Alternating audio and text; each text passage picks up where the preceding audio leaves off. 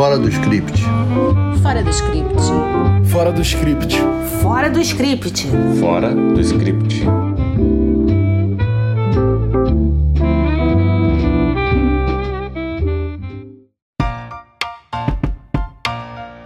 Olá!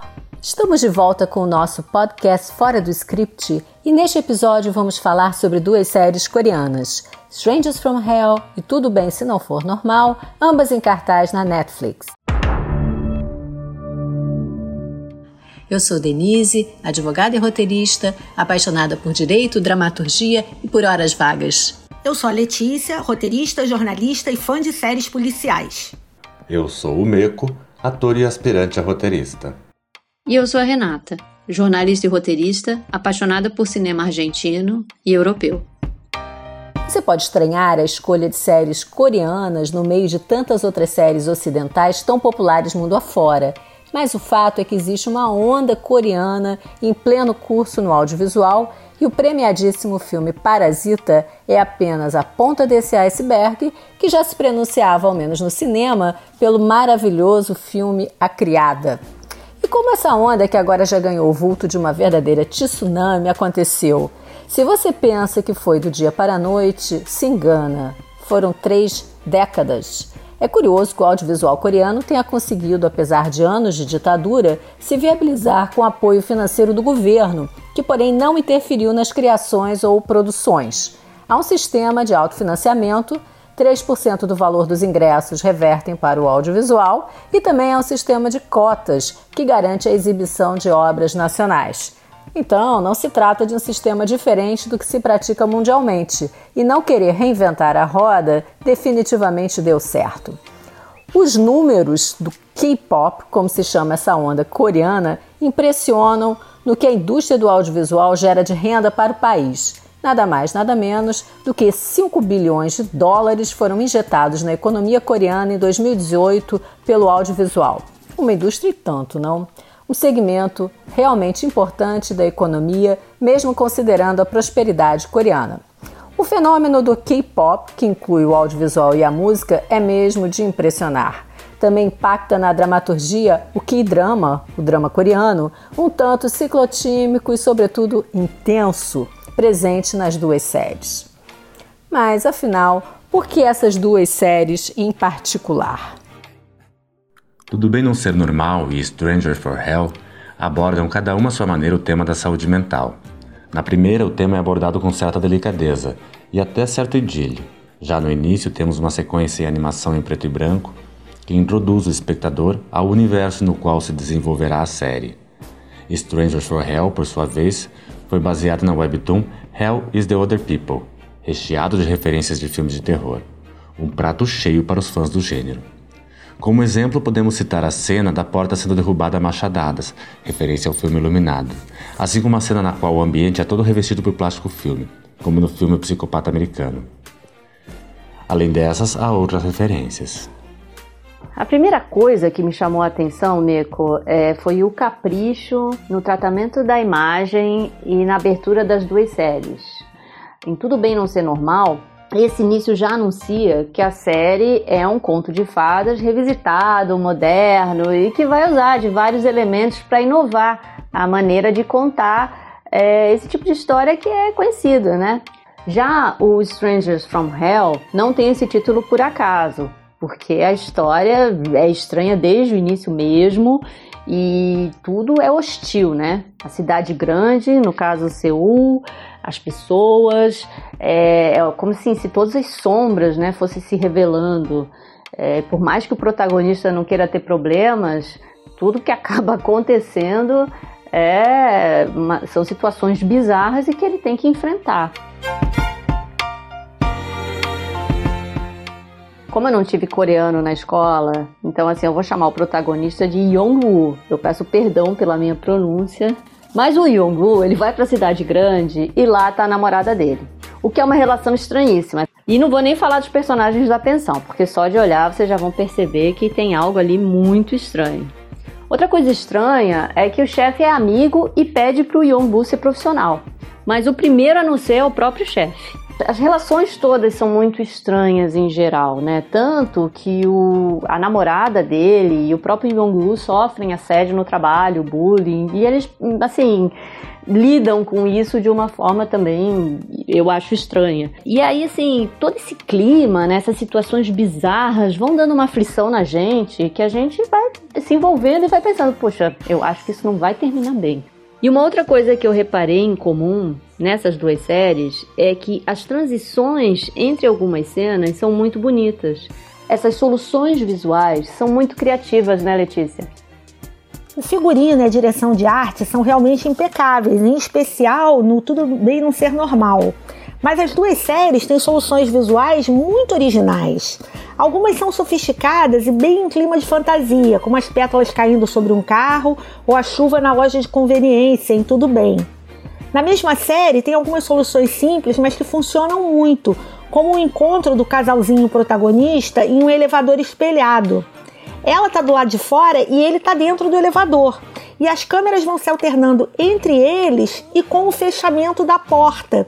Então, quando você olha, você está vendo ele refletido no espelho ou ela refletida no espelho. Isso cria ali um clima no casal, né? No Tudo Bem, essa lista de soluções criativas é gigantesca.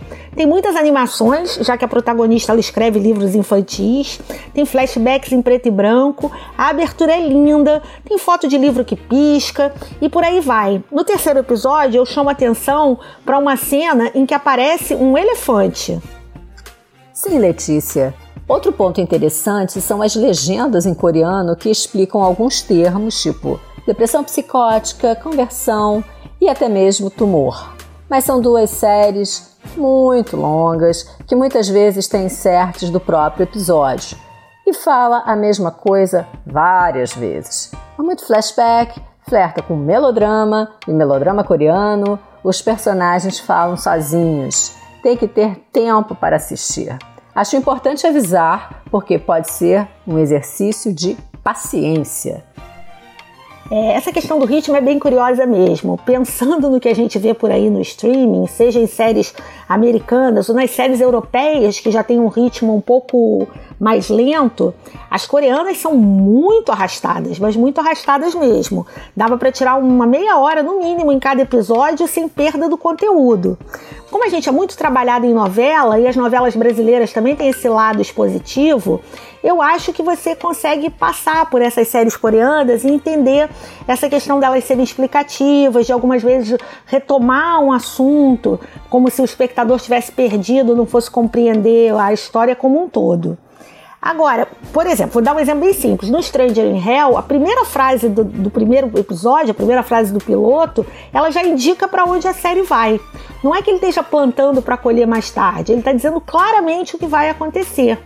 Lógico que até chegar a esse, o que vai acontecer, ele tem todo um como aí, como acontece, que tem uma construção muito legal. Mas você, na primeira cena, você já sabe como é que vai ser o final. E eu acho que também essa narrativa expositiva, eu acho que ela explica um pouco como é que eles abordam as doenças mentais que essa abordagem ela é muito forte nas duas séries. Né? As duas séries trabalham com personagens que têm doenças mentais. Eu fiquei um pouco com a impressão que os roteiristas abriram um manual de psiquiatria e foram listando e ticando as características de cada transtorno. Então você fica um pouco com a impressão de que você está vendo o, entre aspas, e com todo respeito, o maluquinho do papel e não um personagem com várias camadas fazendo esse episódio, a gente acabou descobrindo que esse tema da doença mental ele é muito, muito relevante na indústria cultural coreana e asiática como um todo. No caso da Coreia especificamente, eu acho que é uma necessidade de abordar esse tema e de abordar de maneira realmente positiva. Porque a Coreia, a Coreia do Sul é o segundo país no mundo com maior número de suicídios. Então eles, eles têm muitos produtos que tratam desse tema, né? No caso das duas séries que a gente está falando aqui, esse tratamento é diferente. O Tudo Bem, ele faz uma viagem lúdica. O Stranger in Hell, ele é apavorante como se eles tivessem um pouco, como se as duas séries pensassem assim: há, o mundo dos portadores de doenças mentais bonzinhos e o mundo dos portadores de doenças mentais do mal. E, e assim, você vai tentar entender como isso funciona. Em Strangers for Hell, Há muito sadismo e manipulação psicológica por parte do personagem do dentista, Moonju, com Jong-woo. Junto com ele, temos na pensão o ex-presidiário, que é uma espécie de voyeur e tarado. Além dele, ainda há os gêmeos sinistros e a dona da pensão, a senhora Yoo Buk-sun, interpretada pela atriz Lee Jung-yoon, que também interpretou a governanta de Parasita. O protagonista, aspirante a escritor do gênero policial, inicia a história escrevendo seu livro e tem um comportamento comum.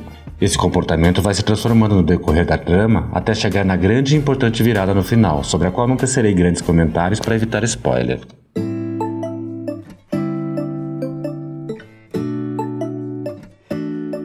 Assim como no filme Parasita, essas duas séries é, realmente me transportaram para a Coreia do Sul. São paisagens lindas de praia, de montanha. Só que uma coisa que me impressionou é que eles citam várias vezes pratos da culinária coreana, né? E que até vou tentar falar aqui, mas eu peço perdão pelo meu sotaque coreano, né? Que é o jampong, udon, janglorin, kimchi, nurungji, e tem também as bebidas soju e makjoli. Uma coisa que eu achei curiosa é que eles bebem muito na série e comem o tempo todo, nas duas. E eles ainda por cima comem arroz no café da manhã e são magros. Para pessoas como eu, que vivem segurando carboidrato, isso realmente é um ultrajante. Mas, não menos ultrajante, é ver político coreano comendo com eleitores, tá? A gente tá falando de série coreana, tá ok? Tem uma coisa que também achei muito fofinha, gente, que é a reação deles nos momentos de surpresa e susto. Eles reagem assim. Hã? É muito bonitinho, cara. Como diria a Hebe Camargo, é, os protagonistas são umas gracinhas nas duas séries, assim. O dentista do Strangers from Hell, ele é um charme. E o Yong-woo, que se chama In Si-won na vida real, é cantor e apresentador de TV. E assim como na série, ele também nasceu em Busan. E a atriz que faz a protagonista de Tudo Bem Não Ser Normal, a Seo Yeji, ela é formada em jornalismo em Madrid e fala espanhol fluentemente. Es una cosa que no puedo explicarlo en español. Tienes mucha curiosidad sobre Corea del Sur, ¿no? O sonho dela era ser apresentadora de TV. Agora, olha o que a gente ia perder, né, se ela tivesse se dedicado ao jornalismo. E só para terminar assim essa lista de curiosidades das séries, tem um momento em que um dos personagens questiona por que, que a Coreia do Sul tinha que ser uma potência da tecnologia da informação. Eu fiquei pensando, né? Nossa, que problema viver em um país assim, né, Mico? É, Renata. Além desse comentário ironizando a Coreia do Sul como destaque na área da tecnologia, as duas séries fazem uma certa crítica ao capitalismo. Em Stranger for Hell, o Jong-woo procura o seu lugar ao sol, vai para a cidade grande em busca de uma vida melhor, o sonho coreano no caso. Mas lá ele se depara com o salário de estagiário, que mal dá para pagar um lugar decente para morar. Por mais que ele faça contas, planeje, sempre tem imprevistos, como o computador quebrar, o irmão precisar de dinheiro para um tratamento de saúde, enfim, problemas bem capitalistas. Já em Tudo Bem Não Ser Normal, tem uma cena em que o amigo diz que Gantai está satisfeito por se matar de trabalhar, e há uma outra cena em que a assistente do editor sugere que é melhor fazer bobagem do que perder o meu trabalho por não ter feito. Destaque para a cinematografia da série Stranger for Hell, que mesmo nas cenas mais escuras, mantém a colorização que confere às cenas o ambiente claustrofóbico e perturbador. Além disso, os ângulos de câmera contribuem bastante para a criação desse incômodo. As passagens de cena também valem ser comentadas, já que fazem com que as transições entre elas seja quase imperceptível. É evidente que esse universo das séries coreanas ele é bem diferente das séries ocidentais em vários aspectos, mas tem uma coisa que os coreanos fazem tão bem quanto os ocidentais, que é o merchan. Tem uma marca de carro que aparece no Tudo Bem Não Ser Normal, que aparece em detalhes, assim, a chave, a porta, e a ponto de um personagem perguntar se o carro é a gasolina ou a diesel. O que eu achei que é um merchan, assim, que mais uma vez remete um pouco ao que a gente vê nas novelas brasileiras.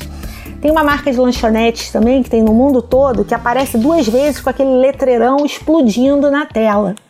Agora é engraçado que tem um alto merchan muito bacana. Em uma cena, os personagens passam num ponto de ônibus onde o cartaz da Netflix está anunciando justamente tudo bem não ser normal.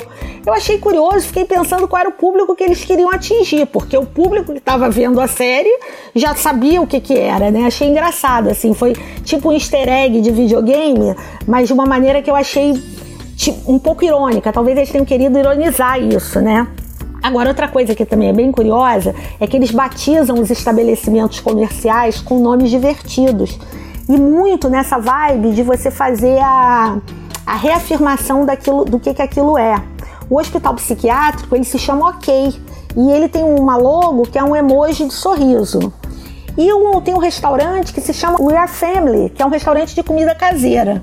Assim caminha o audiovisual coreano e eu acho que vale a pena dar uma olhada e curtir. Além desses nomes divertidos que a Letícia falou, a Komun Young tem umas tiradas bem-humoradas. Tem uma cena em que ela chega com um chapéu gigante e o Gang Tai pergunta se ela não poderia vestir algo mais confortável. Ela responde: Fico mais confortável nua.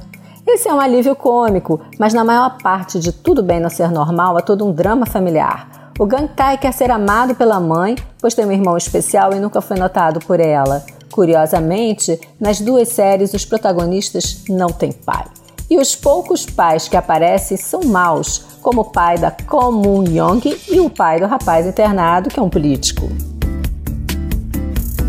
Chegamos agora à nossa sessão Cena Marcante, em que são escolhidos momentos de destaque e de fina dramaturgia. O Meco aponta uma de Strangers from Hell, mas elegantemente não dá spoiler. Fala lá, Mico. Bom, a minha cena marcante de Stranger from Hell tá mais pro fim da série, quando acontece o confronto final entre os personagens principais e quando todas as pontas do roteiro, pelo menos no que diz respeito à trama principal, acabam se juntando. E para você, Renata, qual é a sua cena marcante? É, Denise, é difícil de selecionar uma cena de tudo bem não ser normal que não adiante o andar da carruagem, né? Vamos dizer assim. Mas tem uma que eu achei muito emocionante, que é quando o Gantai vai abraçar uma paciente que tem múltiplas personalidades e naquele momento ela acha que ela é uma criança e ela teve uma discussão com o pai. Daí o Gantai vai acolher essa paciente, só que quando a câmera abre, a gente vê ele abraçando realmente uma criança, chorando copiosamente com ele. É muito tocante, eu realmente fiquei bem emocionada com essa cena. Esse foi o quarto episódio do nosso podcast Fora do Script e o primeiro do ano de 2021, que esperamos nos traga algum refrigério depois do pandêmico 2020. No próximo episódio, vamos sair um pouco da ficção e incursionar por obras documentais do audiovisual. Cuide-se bem, usem máscara apesar do calorão e que tenhamos logo logo a tão esperada vacina. Até a próxima, pessoal! Fora do script. Fora do script. Fora do script. Fora do script. Fora do script.